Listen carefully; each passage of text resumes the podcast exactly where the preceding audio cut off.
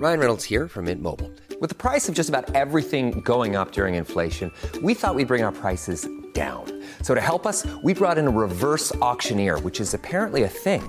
Mint Mobile unlimited premium wireless. Ready to get 30, 30, bit to get 30, bit to get 20, 20, 20, bit to get 20, 20, bit to get 15, 15, 15, 15 just 15 bucks a month. So, Give it a try at mintmobile.com slash switch.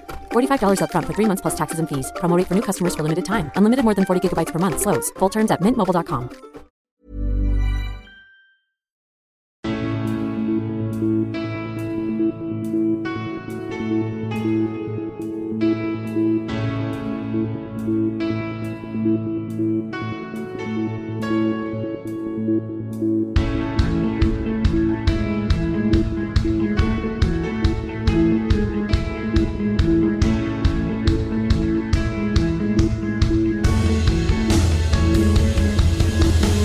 Bienvenidos a Alineación Indebida.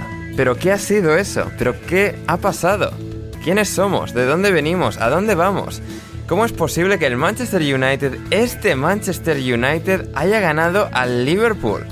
La regla de la hiperobviedad, imagino, tantas veces que un partido parece tan y absolutamente inevitable que vaya a suceder de X manera, que uno va a ganar seguramente por goleada y el otro ser humillado, pasan cosas como las de hoy en Old Trafford. Partidazo de Jadon Sancho, partidazo de Marcus Rashford, partidazo de Lisandro Martínez y no entendemos nada de nada. Pero vamos a ver si durante este podcast extra especial de alineación indebida de bolsillo podemos descifrarlo.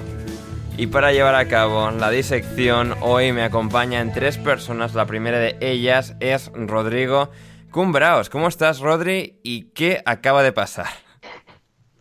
Pues hola, eh, yo tampoco me lo explico muy bien, pero tenía toda la pinta de que iba a pasar algo extraño. Es decir, que no se iba a repetir el 0-5 del año pasado.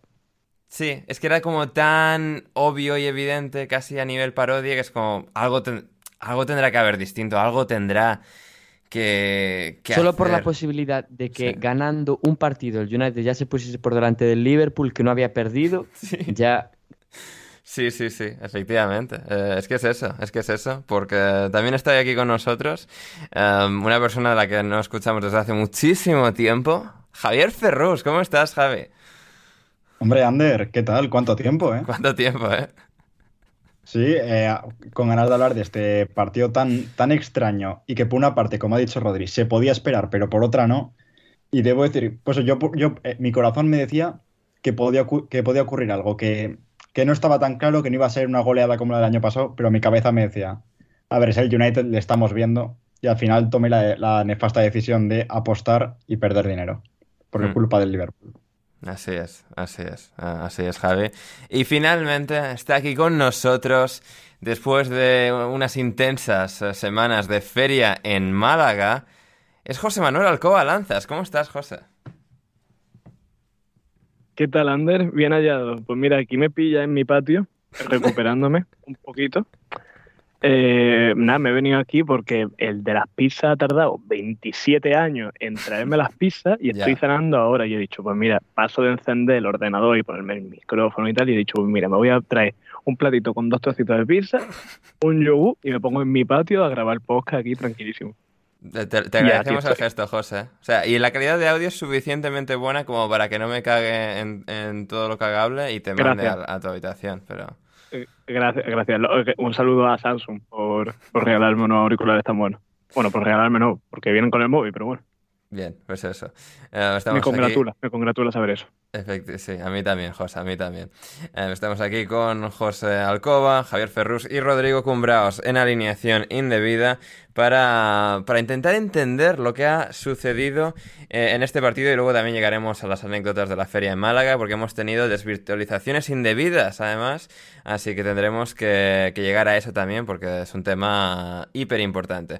Pero no tanto, no tanto como el de Old Trafford, el de Old Trafford, este partido que estábamos hablando, que, que ha sido, pues esto, una de las cosas más extrañas que, he visto yo en bastante tiempo, uno de los partidos más extraños que he visto en muchísimo tiempo, lo estaba pensando mientras estaba sucediendo, porque, claro, o sea, lo puedes medio explicar y vas viendo cómo suceden, y a ver, sí, pues al final Jadon Sancho es un gran jugador y Marcus Rashford, pero, y Lisandro y Bruno Fernández, e incluso De Gea no ha estado mal, Pero claro, es una de esas cosas que hacía ya tanto tiempo que no veías que estabas, de alguna forma, eh, estaba uno tan absorbido por la realidad actual del Manchester United que no podía uno procesar de manera fácil todo lo que, todo lo que ocurría, pero ha ocurrido. 2-1 victoria del Manchester United que no solo ha ganado, sino que ha empezado bien en un partido de fútbol, lo cual, o sea, ha sido un problema del United no solo esta temporada contra el Brighton y contra el Brentford, sino en meses y años pasados con Ragnick, con Solskjaer, y aquí han, se han desquitado de todos sus males, no de todos, pero de suficientes como para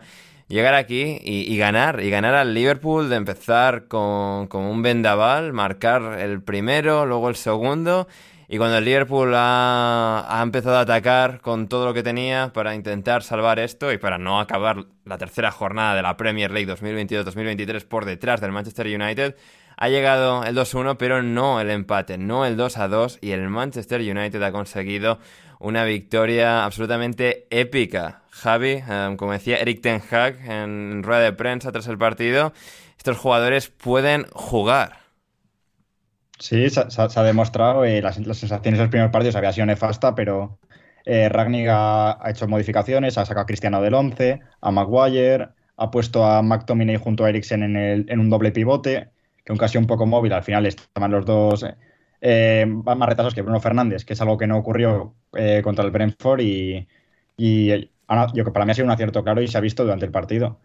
Eh, ese doble pivote ha, fa ha, favorecido la salida de balón, que contra el Brentford fue muy presionado. Eriksen sufrió mucho. Hoy se lo ha visto tanto a él como a McTominay mucho más liberados. Y además ha protegido el carril central, que el Liverpool, con muy poca falta de creatividad, pues ha sufrido mucho. Y además el Liverpool en ataque ha estado flojo, pero es que en defensa también, simplificando mucho lo que ha sido el Liverpool. Y un muy buen United con jugadores que no habían dado el rendimiento esperado, como puede ser Jadon Sancho, Elanga, Rashford, entre otros, pues han dado un salto de calidad cuando más, más falta hacía para el United y, ya, y ha sido una victoria merecida. Hmm. José, si tuvieses que quedar, si te tuvieses que quedar con un jugador de entre los 22 más los suplentes que han jugado hoy sobre el Trafford, ¿quién te ha parecido ese jugador más trascendental en esta velada? Como diga Cristiano, me voy. ¿eh? no, yo, yo, yo, yo te diría Casemiro. Casemiro, o sea, Carlos Enrique, el vamos. El efecto, el efecto, Casemiro ya se nota, tío, A la siquiera ha jugado. Pero tú has visto cómo lo han recibido. Sí, sí. Espectacular. Ha sido muy divertido, José, porque había mucha gente fuera de Old Trafford antes del partido que habían ido a protestar y luego sacan a Casemiro y es como, uy, juguete nuevo. Y han ido ahí como, como las moscas. O sea. Esta ha sido una, no, pero ha sido una pimeña de Ten Hag para decir, oye, mira, que hemos traído al chaval este, vamos a enseñarle de que no somos una banda. ¿Vale? Vamos a intentar hacer Sí. un partido medio que. Y la cosa es que le ha salido bien. Hombre, quitar a Maguire, pues también tiene sus ventajas, ¿no? Que es que tu equipo defiende mejor. Y, y Malacia tampoco ha jugado mal, vamos, todo lo contrario, a mí me ha gustado mucho. Sí, el nuevo lateral izquierdo del United. A mí me ha sorprendido eh, el tridente eh, que, bueno, que ponga el anga ahí y tal. Yo creía que iba a jugar el bicho, la verdad. Porque a mí los partidos del United sin el bicho es que a mí me, me falta algo, ¿sabes? me falta, yo qué sé, una, un poco de, de ganas de ver. No, perder, ya ves tú. A la que ha fallado el anga, el bicho, vamos, te la mete por la escuadra, ¿eh? También te digo. Y la, y la jugada, del gol de Rashford, te la, la jugada del gol de Jadon Sancho te la hace el bicho también. Por- pero vamos, pero vamos, Javi, ¿tú qué pasa? ¿Que tú no has visto partido de Cristiano Ronaldo en tu vida o qué? No, sí, sí, pero por ejemplo he visto el de hoy que cuando ha salido lo más destaca ha sido un tiro al quinto anfiteatro. Eh, La, la que ha tenido, la que ha tenido. Ahí Sancho eh, eh, hubiera perdido el balón, por ejemplo. O, o no hubiese tirado en una ocasión que no era clara de gol. Bueno, que sí, Javi, que es lo que tú quieras. que no me va a de la moto.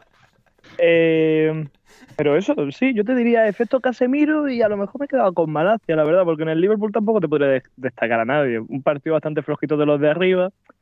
Mm, Harvey Helio, que salió titular, tampoco ha hecho un gran partido. La defensa, me- sí, es que del Liverpool no podemos destacar a nadie positivamente, ¿no? Como nos dijo, como nos avisó David Timón, José, eh, Virgil van Dijk quizás sea una mentira. Y, ¿Cómo? Bueno, y si Ahora, yo- llegamos, bueno, Rodri, si tranquilo, digo- tranquilo.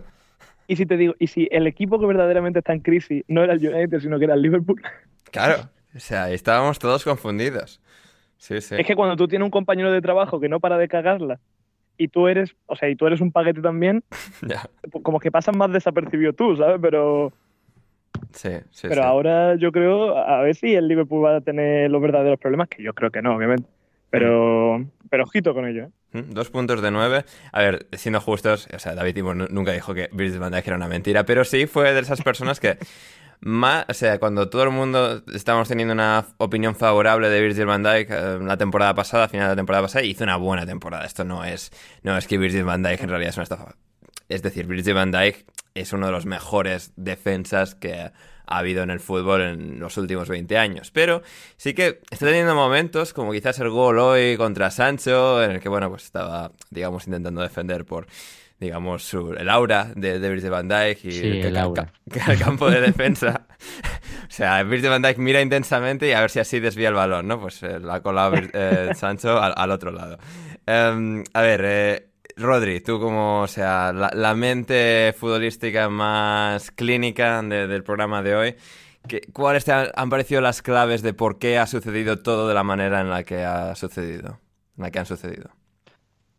Em, a ver, yo creo que sin quitarle ningún mérito al United, el Liverpool hubo algún momento, es decir, en el que se puso las cosas muy fácil. Por ejemplo, hay una jugada de la que hablabais antes, la que remata el Anga, que da en el palo. Es una pérdida de balón de Robertson que quiere mandar el balón largo por, por la línea lateral y eh, la recupera McTominay y la para, le da la para, da un toque, da otro, hasta que ve la carrera de, de Bruno que se cuela entre los dos centrales. Pero en todo ese tiempo a Joe Gómez le da, le, le da tiempo eh, a, cerrar el espacio entre con Van Dijk, es decir, a cerrar el espacio entre centrales para que no se cuele nadie por ahí o de colarse, llegar antes de lo que llega, que es justo en el momento en el que Bruno le da el pase a Elanga que lo deja solo para rematar. El gol fue después como pudo haber sido en ese momento. Esa una de las claves. La, lo muchísimo que sufre el Liverpool eh, en, con esos eh, balones entre líneas, con esos balones entre centrales. Y luego la otra, que me pareció el partido de Firmino, me pareció terrible, terrible. O sea, el peor partido de Firmino que le he visto yo en el último año y medio, sin duda alguna. No, no porque jugase mal, sino porque no ayudó en nada al Liverpool. Bajaba demasiado y que él bajase tanto a recibir al medio del campo obligaba a que alguien tuviese que ocupar la posición de delantero. Y claro, ¿quién ocupaba la posición de delantero? Milner, que es como pedirle a, a Joe Gómez que te cubra la posición de pivote. Hombre, pues en algún caso excepcional podría funcionar, pero no es lo normal. O sea, no es lo normal nunca, vaya. Sí. Esas dos cosas diría yo. Luego, obviamente, el United hizo bien en cada vez que robaba dos o tres pases y ya lanzaban al espacio porque al final el Liverpool sufre, manda los laterales muy arriba. Ya no solo Robertson, sino Alexander Arnold es muy frágil defendiendo, deja muchos espacios, no lee bien también a veces las jugadas. Eso, y que los centrales pues no tuvieron su mejor día, que viene siendo algo más o menos, digamos que común en las tres jornadas que llevamos, porque también varios de los goles del Fulham, si no recuerdo mal, bueno, y el de Zaha también, llegan con balones a espaldas de la defensa en, en transiciones. Esas dos cosas, y luego el United, obviamente hay que darle mérito, claro. Hmm, Sí, sí, sí.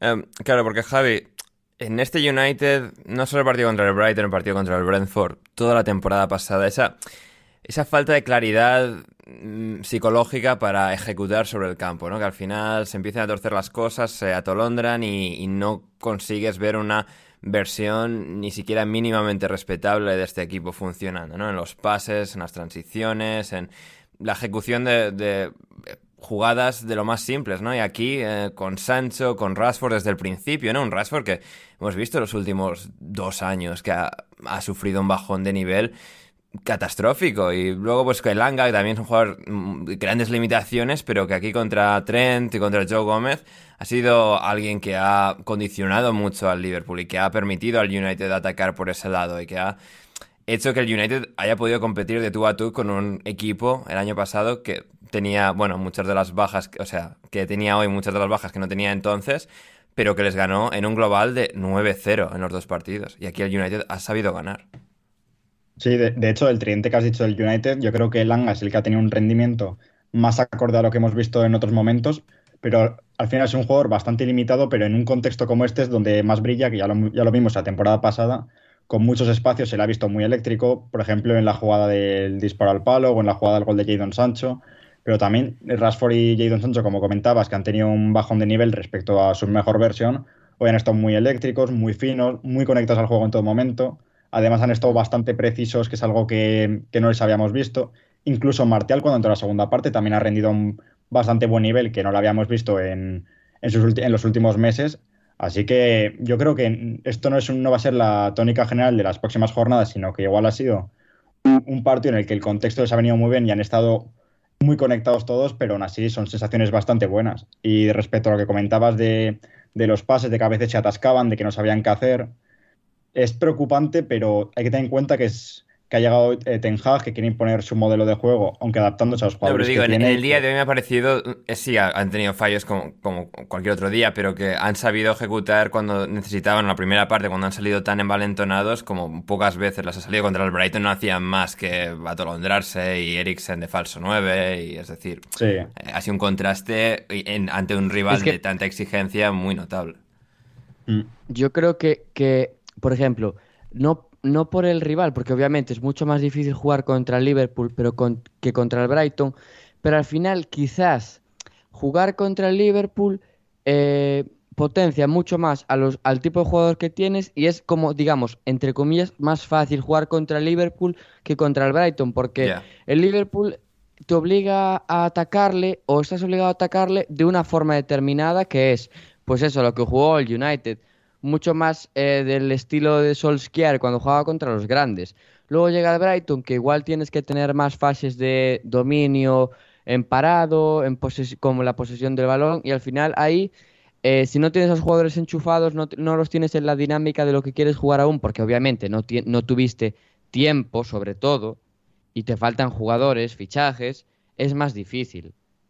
Hmm. Claro, y, y, también que las primeras dos jornadas fueron contra el Brighton y Brentford, que son do dos equipos con también con grandísimos entrenadores y que igual su, su modelo de juego, su planteamiento, lo adaptaron más a lo, a lo que a, para frenar los puntos fuertes del United, como puede ser los extremos, los extremos ver, eh, muy verticales, que les gusta tener muchísimos espacios, que son eh, muy ágiles, y sin embargo, igual el Liverpool no, no ha tenido tan en cuenta eh, las, eh, los puntos fuertes del United, sino que han ido a, a hacer su fútbol, a hacer la, el fútbol claro. que nos tiene más acostumbrados y el United se ha podido aprovechar de ello. Hmm. Claro, claro. Sí. Y además, eh, más allá del mal partido de Firmino y de que el Liverpool pues, también ha acusado eh, no solo, digamos, el mal partido de Firmino, que Trent quizás no estaba tan inspirado a la hora de generar eh, acciones ofensivas, la falta de calidad en el centro del campo con Milner, Henderson, eh, Harvey Elliott, es decir, no estaba Thiago Alcántara, José, pero aún así, aún así creo lo que ha permitido al United hacer un partido tan entero, tan bueno, es decir, no solo...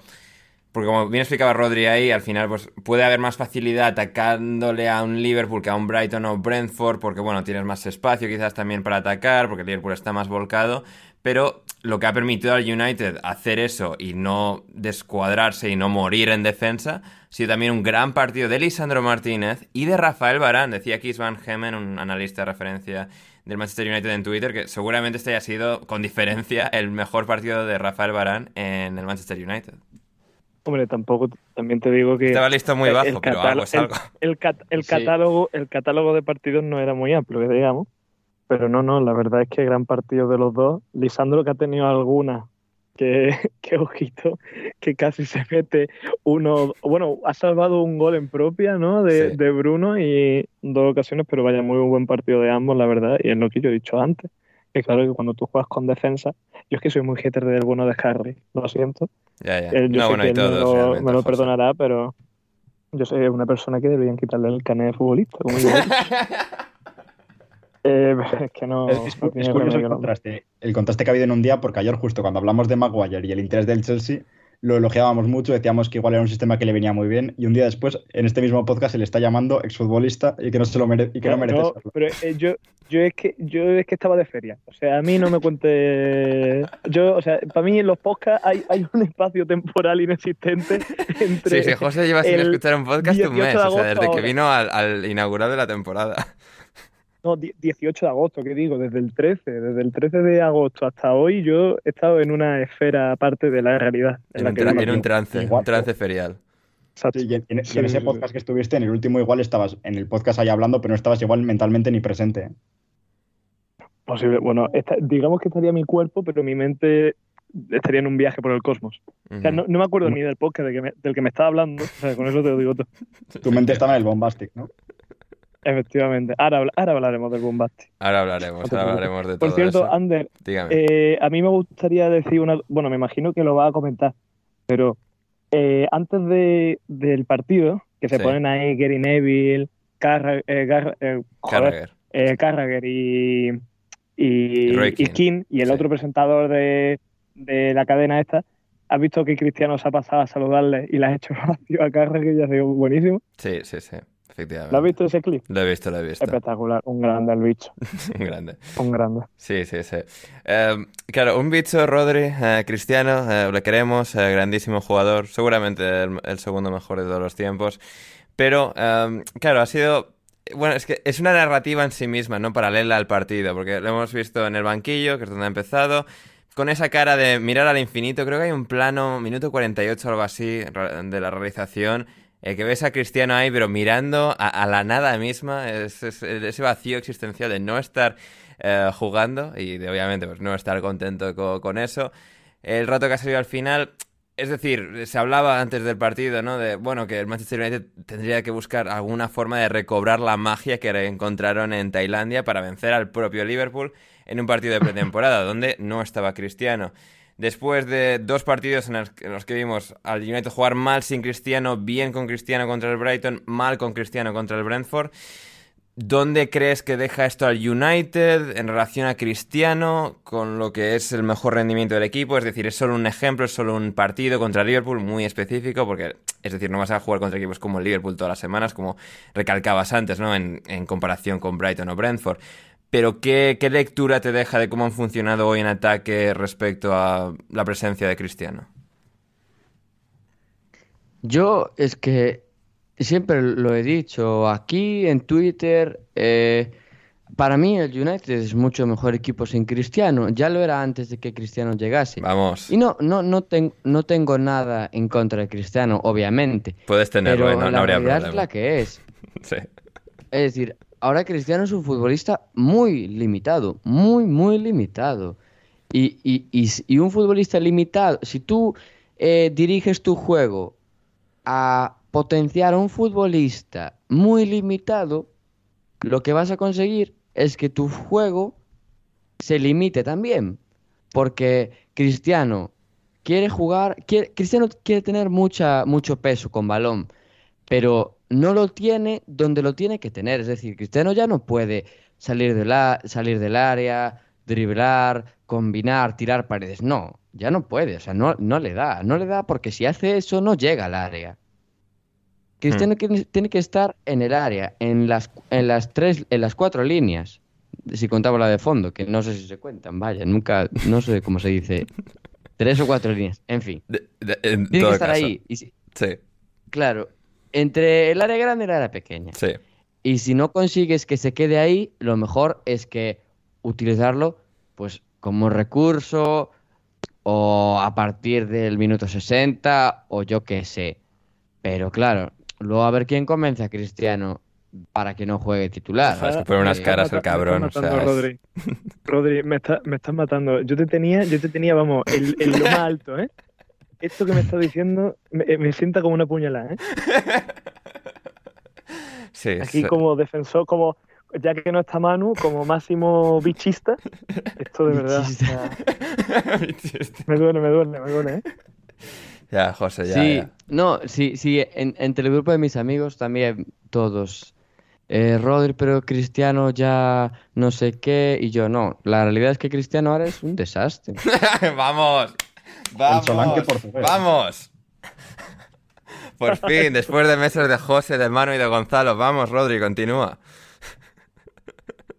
No, nada más, o sea, es que ya he hablado muchas veces de Cristiano, estoy un poco cansado ya. Si la gente, si la gente no lo quiere ver, yo entiendo que, que Cristiano, a ver, que lo que ha hecho Cristiano no lo va a hacer prácticamente nadie en, el- en el- en el- la historia del fútbol, o yo qué sé, pero, pero es que la realidad es la que es, o sea, es que por algo a Cristiano no lo quiere fichar nadie, más allá de que cobre un pastizal.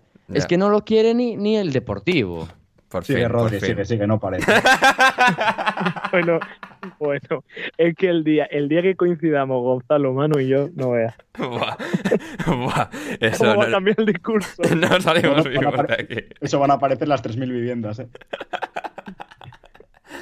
Em, Rodri, eh, los últimos detalles así un poco de el funcionamiento del United.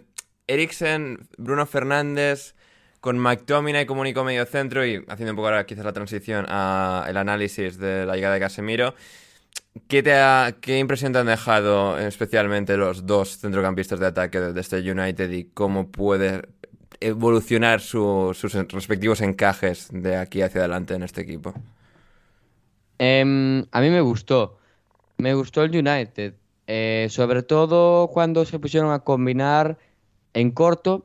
Y me gusta porque Joe Eriksen, ya ahora que ya no tiene igual esa capacidad.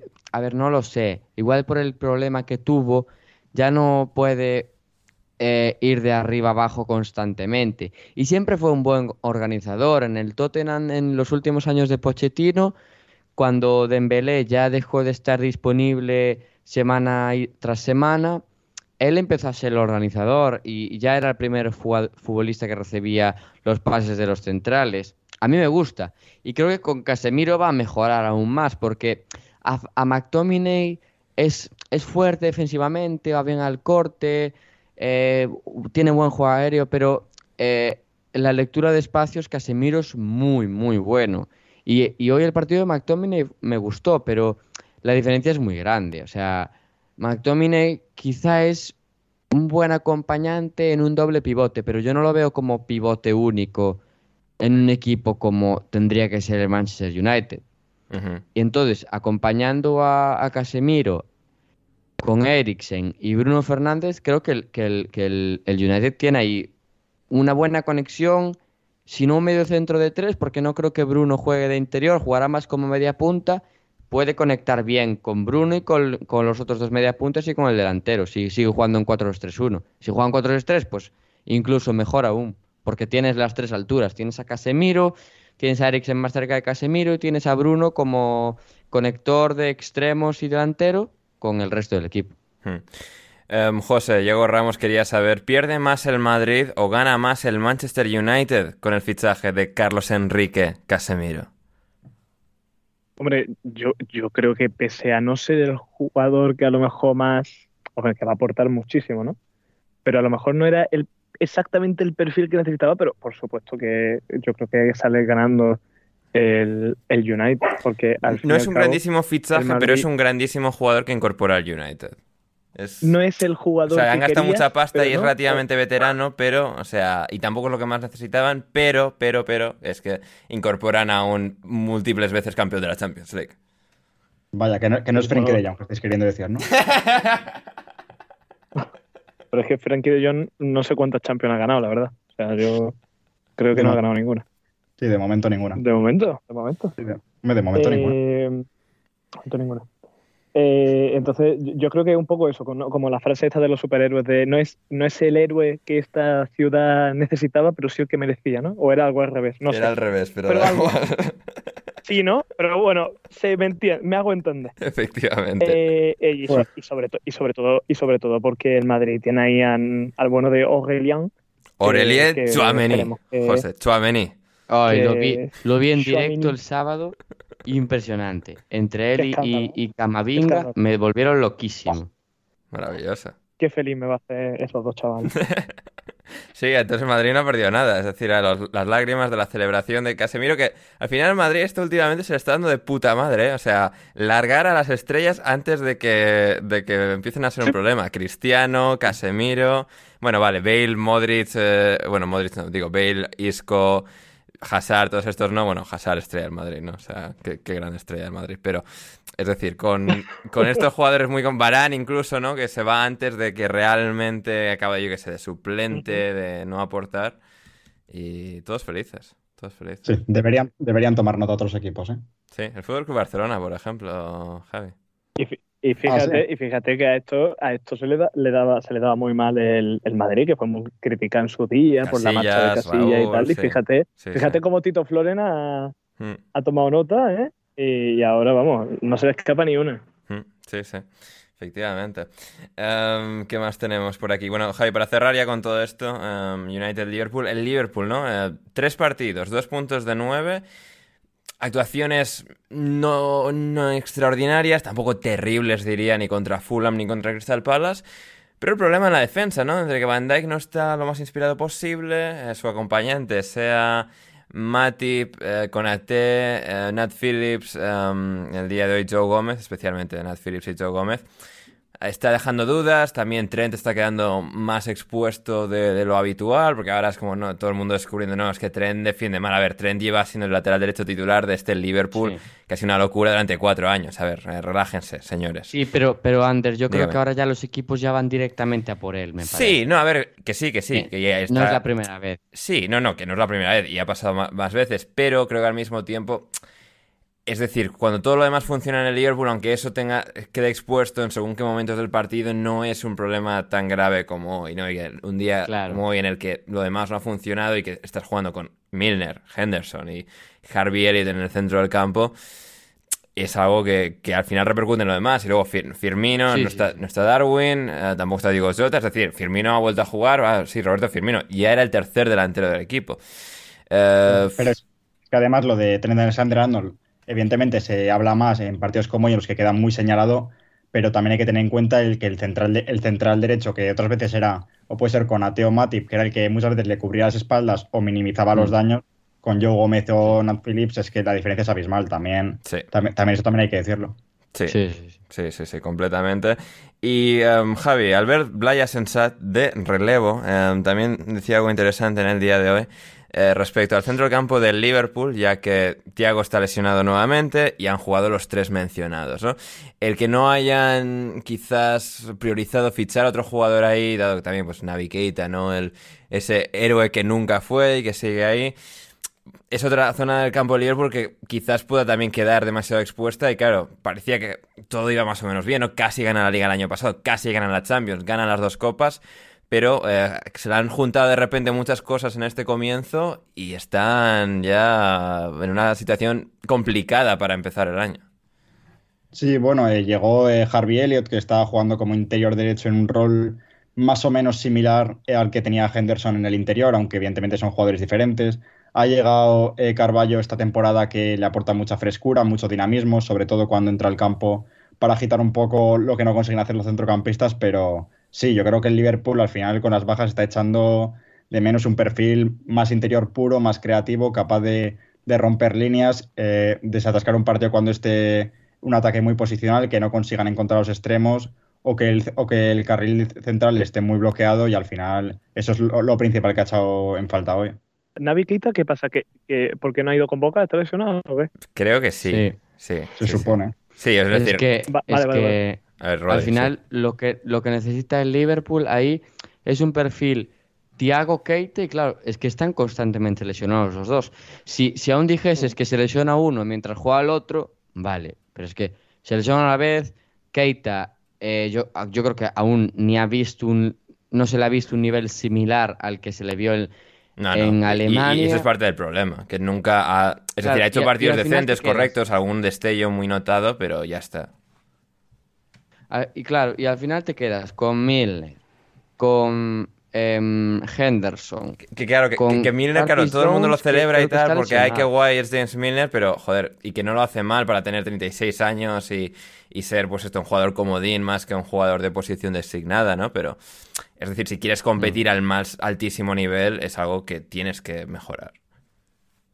Claro, pero a ver, al final, incluso con Thiago, eh, o sea, si solo estuviese Thiago lesionado, tampoco tienes unas opciones que digas, wow, o sea, son unas opciones que al primer Liverpool que llega a la final de Champions contra el Tottenham le pueden servir, porque era un Liverpool mucho más de ida y vuelta, sin tanto control, pero es que ahora tú no puedes, no creo que puedas dominar eh, en posicional, intentar eh, buscarle huecos a una defensa como yo que sé, como puede ser pues un equipo con cinco defensas de estos equipos de, de abajo con, con Curtis Jones o con, o con Oxley Chamberlain. Es que a mí no me, parece- no me parecen futbolistas eh, que den el nivel que se le está que se le exige ya al Liverpool como candidato a pues todos los títulos, claro. Hmm, Y también hoy la ausencia de Thiago como titular, casi en la segunda parte, pero creo que cuando Claro, claro. Henderson juega de medio centro y no Fabiño, también, sin ser Fabiño el jugador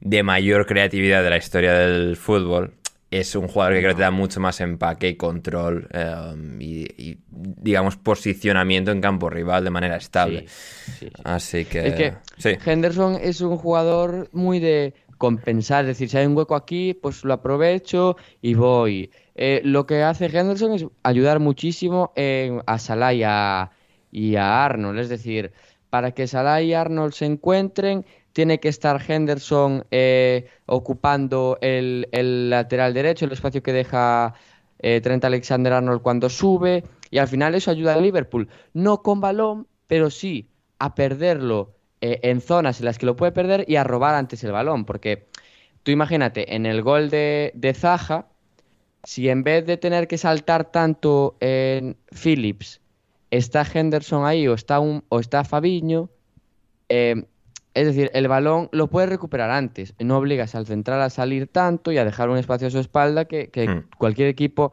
te pueda aprovechar. Es que hay muy pocos equipos que no tengan extremos rápidos y, y, mm, y progresivos que te puedan hacer daño. No se me ocurre ninguno en Premier, básicamente.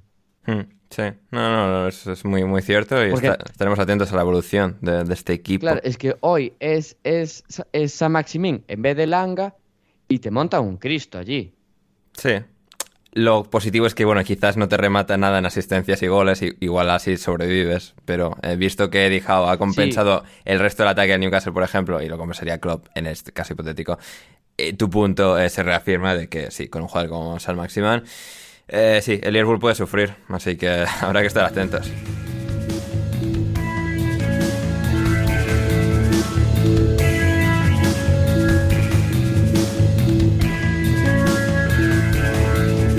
Y después de haber ya analizado en detalle al United y al Liverpool, vamos con las preguntas por hoy antes de marcharnos. Eh, a ver, ¿qué nos dicen por aquí? ¿Qué nos dicen por aquí? Eh, em, para José Alcoba, Juan Di Mata, ¿a quién debería someter a pelotón de, fulis- de fusilamiento en los del pajarito? Piensa rápido, ¿Pimpi sí o Pimpi no? No he entendido nada, José, pero ¿puedes contestar algo? Yo tampoco. Eh, eh, Pimpi, Pimpi, eh, menos mal que me has dicho el Pimpi porque yo tampoco sabía de lo que me estaba hablando, la verdad. Eh, Pimpi, Pimpi sí para vinos, para comer, eh, un poco caro. Eh, dejémoslo ahí, pero yo creo que es visita obligada si alguien va a Málaga y al Pimpi al menos darse un paseillo por ahí. Hablando de visita a Málaga, José, si ¿Vas a alguien... explicar qué? ¿Cómo? Que si, si va a explicar qué es el Pimpi, ya que me ha quedado ya la curiosidad. ¿eh? Pues un Ah, sitio, bueno, un es restaurante con vinos y tal, ¿no? O sea, Restaurante, es restaurante bodega, sí, que Restaurante hay en el centro y tiene así como, como los barriles del vino que llegan los famosos y los firman y le ponen un textito y está ahí uno firmado por Johnny Depp, uno firmado por Bandera, obviamente. Eh, Gente fuera de, tu clase y categoría. Javi, o sea, ya está. Sí, no, eso, eso estaba bien, ¿no? Y de Sí. mi alcance económico igual también. ¿eh? Igual también. Hablando de visitas a Málaga, José, si alguien escucha esto, eh, el próximo fin de semana del eh, 2 al 4 de septiembre, No este, no este que empiece no este, ahora, no este que empieza ahora, o sea, no este próximo, sino el siguiente, primer fin de semana de eh, septiembre, el domingo 4, vamos a estar José, Héctor y yo Em, microquedada de alineación indebida. Si alguien quiere venir a, a merendar con nosotros, a tomarse algo, justo da la casualidad que está en Málaga. No, no, a merendar no, a merendar no. Al comer y luego terraceo. Eso, a comer y luego Que- que terraceo. hay que pintarlo, que hay que pintarlo bien. Ya, es verdad, es verdad, sí, sí, sí. Eh, gente, así que eso, si estáis por Málaga justo el 4 de septiembre, venid con nosotros y os haremos disfrutar. Em, a ver, ¿qué más? ¿Qué más tenemos? Eh, eh, em, eh, Rodri, ¿cómo ves a los Spurs esta temporada? Que acaba de empezar, tres partidos, siete puntos de nueve. Eh, bien, bien, los veo bien. Los veo como, en teoría, como detrás de Liverpool y City. Si no el mejor, el que más posibilidades tiene de quedar tercero. Que no tiene por qué ser el mejor. Hmm, sí. Eh, pero sí que veo que les falta alguna cosa. Les falta. eh, es que no sé, no sé qué pensar, porque justo hoy leí una- un artículo de The Athletic en los que hablaba de que el Tottenham sigue perdiendo pe- eh, la posesión, es decir, se le decantan los partidos porque Conte prefiere jugar con dos mediocentros en vez de tres, pero que eso tampoco suele afectar tanto al resultado. Es decir, que le sobrepasa en medio campo, pero no le genera ocasiones demasiado claras. Entonces, no sé, tengo que... Me, me- me intriga saber qué, qué va a hacer Conte. Y además me intriga saber si va a terminar fichando... Creo que va a fichar un atacante más, pero no sé qué tipo de jugador, porque se habla de Malinovsky y Malinovsky es casi más un media punta, que creo que es lo que le hace falta al Tottenham, que un extremo, que sería el recambio natural de Brian Hill. Hmm. Pero no sé, yo lo veo bien, lo veo bien. No Sí. creo que pelee por el título, me parecería muy extraño, pero sí que estaría progresando para igual una hipotética temporada 23-24 pelear por el título. Yo que sé, así hablando ya intentando, muy a largo intentando, in- intentando alcanzar al Arsenal, ¿no? En esa pelea. No, eh, estaría ahí, ahí. Es que yo creo que el Arsenal va a ser el equipo que más pelea le dé al Tottenham por el tercer puesto, creo. Salvo que el Chelsea coja y, y la semana que falta eh, eh, deje, se deje ahí 250 millones de euros y a un equipazo de la leche, que no lo descartaría porque es el Chelsea, pero 250 millones que igual van todos los millones dirigidos al Everton por Anthony Gordon, ¿eh? lo cual sería de celebrar para Arsenal, Tottenham y todos estos, porque Anthony Gordon está muy bien, pero Anthony Gordon está muy bien para ser el extremo titular del Everton en esta temporada. Claro. que- Bueno, o igual van al Milan, que, que- que se ha rumoreado también que van a por Rafael Sí. Leao y el Milan se remite a 150 millones de cláusula. ¿eh? Bueno, ah, bien, el, el- el Chelsea da muy buenas sensaciones en este mercado de fichajes. Fichando Sí, normal, a buen precio, tal. Sí, sí, sí. Sí. ¿Qué más? ¿Qué más? Em, Javi, ¿qué es más importante, el poder del amor, el poder de la amistad o ambas lo son? El poder del dinero. Bien, me gusta la respuesta. A la, a la- el fichaje de, el fichaje de Gordon es como el otro día estábamos... Pensaba que querías opinar sobre el poder del amor y la amistad, Rodri. No, pero algo parecido. Yo también, El Rodri, poder yo- de- pero yo quiero saber tu opinión de eso. Ahora, ahora por me has dejado.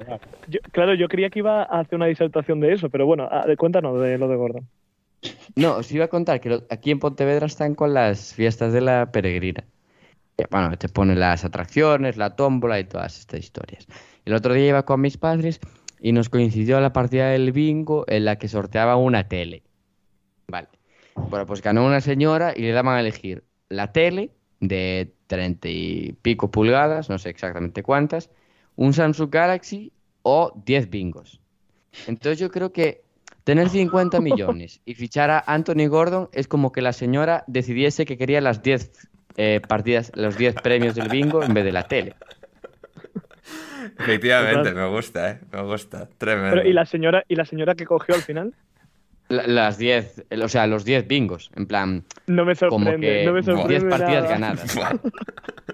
Yo creo que, yo creo que o, o hay o una de dos, o es jugadora profesional de bingo o estaba compinchada para no para que nadie lleve la tele.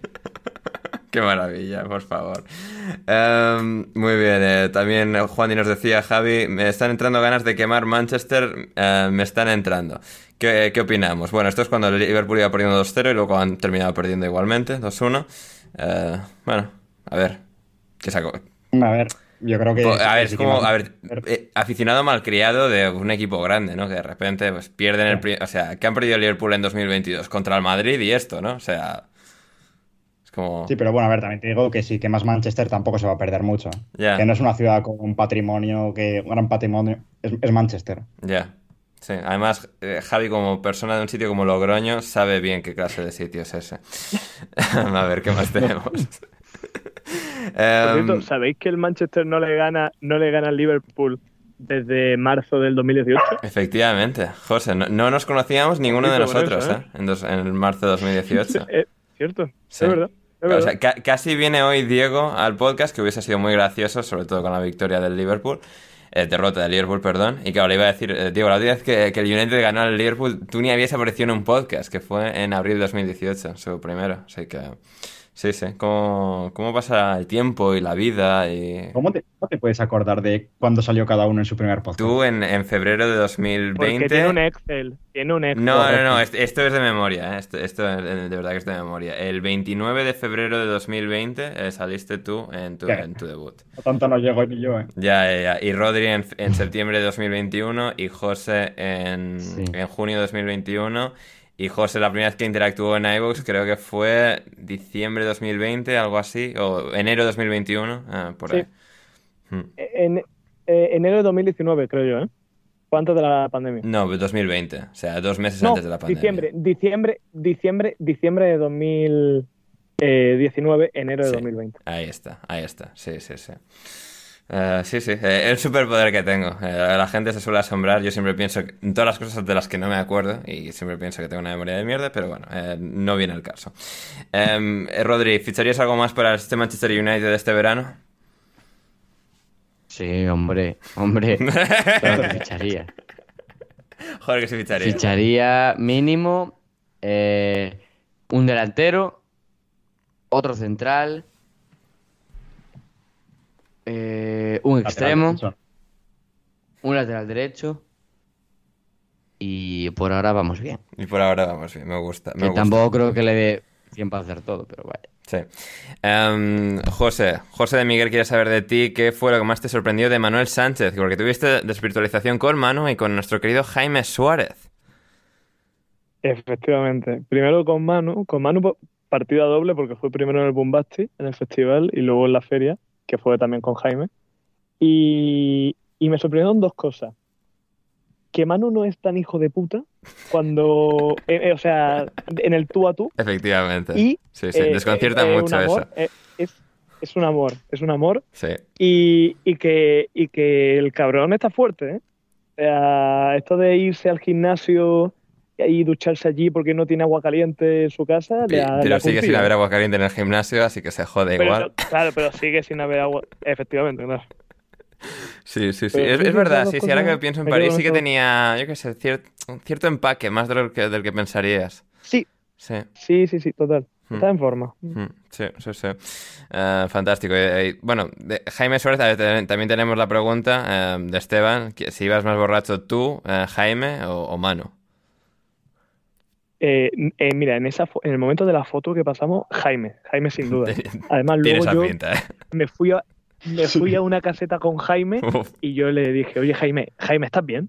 En plan, está- le, le di la, la típica palmadita en la cara de, oye, la- cuando, cuando tú estás jugando a un partidito con los colegas y le meten un balonazo y dice, oye, ¿estás conmigo? Eh, pues yo tuve ese momento con Jaime y me dijo, no, no, sí, estoy bien, estoy bien. Eh, no me dio mucha confianza, luego se fue con sus amigos, vio, vi que, que subió un story con ellos, así que dije, bueno, este chico está sano y salvo ya. Pero no, no, yo diría, yo diría que Jaime, Bien, bien, fantástico. obviamente. O sea, Sí, no, sí. no la concierta a nadie tampoco. No, no, es lo que es. Y hablando de Jaime, pregunta para Javier Ferrus, ¿te han explicado lo que es la explotación laboral, Javi? Eh, había oído hablar de ella, pero ahora la estoy viviendo en mis propias carnes. Ya, tres podcasts seguidos, ¿eh? Tremendo, ¿eh? ¿Qui- qui- ¿Quién, me lo iba a decir? En, Y menos, en menos de siete días. En menos de siete días, claro. El jueves, a- ayer y hoy. Sí, sí, tremendo. Em, a ver, ¿qué más, ¿qué más tenemos? Y a ese respecto, pregunta José Miguel, Javi, dime que no te están pagando con experiencia laboral y que con tantas apariciones en el podcast este último mes, por lo menos eh, te puedas comprar una caña. ¿Algo que decir? Eh, pregunta de, de José de Miguel también para Rodrigo Cumbraos. ¿Cuál es el verdadero nivel de Kulusevski? ¿Se podrá mantener este nivel toda la temporada? Eh, buena pregunta. Yo creo que sí. Yo creo que sí. No creo que tan tan destacado como estuvo, por ejemplo, eh, en la primera jornada, pero sí, sí más cerca del nivel de, de Kane y Son. Es decir, no creo que esté, no creo que esté tan lejos. Es decir, está cerca, de hecho. No, no creo que Richarlison le vaya a quitar el puesto, si lo puedo decir de esa forma. Sí, no, Y yo creo que sí, yo creo que puede mantener el nivel, Hmm. Em, sin duda, además. Sí, sí, sí, muy de acuerdo. Héctor, Javi, quiero saber, eh, ¿el Ten Ball mejor que el Gerard Ball? Eh, no es muy difícil, así que por lo que ha demostrado hoy, sí. Mm, Sí, sí, sí, muy de acuerdo. Eh, para todos, ¿ven posible a Pochettino en el Aston Villa? Eh, ¿Alguien? Eh, sí, ¿por qué no? Hombre, no sé. Hombre, En vez del el estafador es- eh, de Gerard. Grande, grande. Además, Rodri, tú te has visto muchos partidos del Rangers. ¿Puedes hablar de- en- con propiedad sobre eso que estamos sospechando todos? Mira, si buscas bien en mi Twitter encontrarás algún tweet en el que digo que Gerard me estaba empezando a convencer. Próximamente eliminaré cualquier tipo de tweet en el que diga algo bueno de Gerard porque está siendo la mayor decepción de mi vida el Aston Villa. Buah, Pero, maravilloso. pero Rodri, aquel Celtic al que ganó la Liga Gerard mejoraba, la- mejoraba el Pontevedra. No, luego me di cuenta. O sea, que la, y la Luego Liga Escocesa la ha ganado gentuza que no valen para nada como Neil Lennon en el Celtic, que tiene varias ligas. Es como, pff, ya me dirás. Así que... Sí, Que sí. a ver, el, el Rangers de Gerard jugaba bien, jugaba bien. Que es el mismo Rangers, básicamente. De hecho, es el mismo. Salvo algún fichaje de invierno que llegó a la final de la Europa League. Pero. Pero Gerard, es que en el Aston Villa está siendo un desastre. O sea, yo no sé quién será peor, si Lampard o, o Gerard. Sí, bueno, no, yo sí lo sé. Es, es una interesante Yo sé. carrera hacia el fondo, ¿eh? Sí, sí. Y... No, pero yo lo sé. O sea, Sí. si Gerard es, es, a ver, un entrenador flojo, es que lo de Lampard no, no tiene. O sea, no, Sí. no hay por dónde coger. Efectivamente. Haya dos. Vaya dos. Pero bueno, Pochettino, Aston Villa, no sé, o sea... Yo qué sé, todavía tiene Puede nombre. aspirar a más. Javi. A, a más puede aspirar Pochettino, evidentemente. Mínimo Sí. el primer banquillo que del Big Six o algún Sí. equipo que aspire a. El Real Madrid cuando echa a Ancelotti en diciembre, eso, eso, eso puede llegar perfectamente. o sea, Pero es que yo soy, yo soy Pochettino, me voy a Argentina con las vacas Sí. y yo me espero a eso. a que- una que barba, me hago, me hago barbacoas con Bielsa los fines de semana y, Yo, eh. y- y ya nos encontraremos. Sí, sí, sí. Así que fantástico. Y último, o sea, eh, la, la acción de Bruno Fernández eh, reteniendo el balón, Javi, ¿eso ha sido limpio o, no? Eh, no, pero no es lo más sucio que ha hecho en el partido. Bien, bueno, pues ahí está, ahí está. Y Bruno Fernández pues ha esquivado la, la expulsión con una segunda amarilla que podría haberle repercutido el estar ahí aferrándose al balón como si su vida dependiese de ello y con eso llegamos al final de una nueva edición de Alineación Indebida. Muchas gracias a todos por acudir eh, de nuevo a- al podcast. Eh, al final íbamos a hacer media horita, 40 minutos, bueno, 50, gente, somos así. Nos gusta dar, nos gusta ser generosos con nuestra audiencia y, y con Javi hoy aquí. Gracias, Javi. Nada, ha si- ha sido un placer y bueno, ahora toca descansar, que ya va siendo hora. Sí, mañana no hay podcast, el miércoles grabo con Jan, el jueves cuento con que no vaya a tener que recurrir a ti de nuevo, pero quién sabe, quién sabe, Javi, la vida está llena de sorpresas. O sea que por si acaso no haga planes. ¿no? Efectivamente, tú el jueves tranquilito en casa, de- preparas unos macarrones y, y de ahí lo vamos viendo. Gracias, Rodri. Nada, gracias a vosotros y espero que la próxima vez no tengamos que rajar de tanta de gente porque si no esto es insostenible. Efectivamente. De Rodri escuchar también el podcast que hicimos él y yo el otro día, estaba publicado el domingo, es decir, vais dos podcasts para atrás en el, en el linaje de los episodios publicados y está, está ahí y haremos segunda parte creo la semana que viene, así que eso también está muy guay y gente lo deberíais escuchar y finalmente, José, también gracias. Nada, gracias Desde a tu ti patio en por Málaga. invitarme. Y desde mi patio, perdona si, si he estado un ratillo muteado o tal, pero es que Luna la, saca- la he sacado al patio para que hiciera sus cosas y pasa un perro que ahora la gente pasa a los pasea a los perros a la fresquita aquí en Málaga y, y, claro, pasa uno por la puerta y no ve a la que se pone a ladrar. No, pues no lo hemos notado, ¿eh? Has Entonces- estado bien ahí, José. Bien. Sí, sí, sí. Bien, bien. Bien, maravilloso. bueno, eso, que, que ahora que estamos acabando las vacaciones, nos vemos prontito. Efectivamente, efectivamente. Y eso, gente, si queréis pasaros por Málaga, 4 de septiembre, domingo, Héctor, eh, José y yo, eh, comida y terraceo. Eh, lo tenéis ahí. Eh, yo soy Ander Iturralde, muchísimas gracias por estar una nueva ocasión con nosotros. Volvemos el miércoles, eh, no, bueno, no, volvemos el jueves, jueves por la mañana. Eh, reacción a Transport Copenhague con Jan y muchísimo más a lo largo de la próxima semana, los Reacción en próximos directo días. al sorteo de la Champions. ¿Cómo? Reacción directo de alineación indebida al sorteo de la Champions. Sí, en seguro, casi seguro en Twitter Spaces. Eh, Rodri, ¿el jueves tienes algo que hacer? Eh, por la mañana no. Ya, pero el sorteo es por la tarde. Corta, corta, corta. Ah, el sorteo es corta por que la nos tarde. cuartan aquí los planes, Rodri. Rodri, tengo, caso. Que, que- tengo, que nos deje- que nos dejan sin cena. tengo partido, pero se puede ver, se puede ver. Se puede Tengo ver. furbo. Ya veremos. El, el jueves fútbol, tendremos reacción al sorteo en directo, seguramente en Twitter Spaces y no tweets, pero en principio será Twitter. Y luego por la noche otro programa separado con más gente analizando lo que nos haya dejado todo. Así que, gente, vamos a, o sea, contenido, eh, cantidades industriales para que lo podáis consumir eh, todos vosotros. Así que muchísimas gracias por estar al otro lado. Yo soy Ander Iturralde y hasta que nos volvamos a reencontrar, pasadlo bien.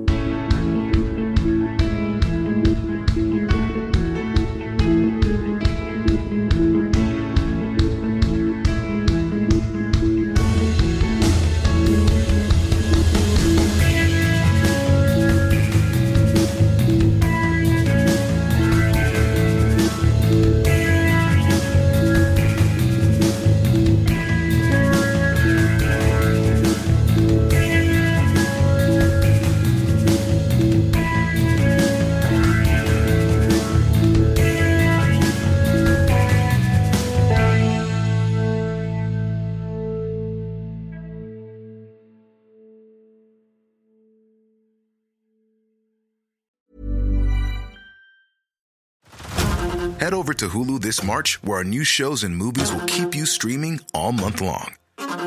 Catch the acclaimed movie All of Us Strangers, starring Paul Mescal and Andrew Scott. Stream the new Hulu original limited series We Were the Lucky Ones with Joey King and Logan Lerman. And don't forget about Grey's Anatomy. Every Grey's episode ever is now streaming on Hulu. So, what are you waiting for? Go stream something new on Hulu.